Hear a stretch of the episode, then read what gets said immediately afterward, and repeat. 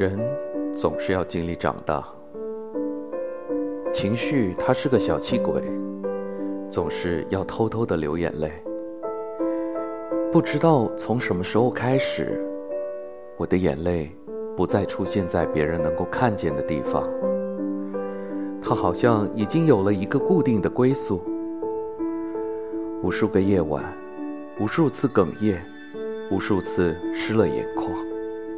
无数次泪湿了枕头，但是这一切都好像变得没有了声音，没有了想解释的声音，没有了想挣扎的声音，没有了想知道真相的声音，更没有了泪的声音。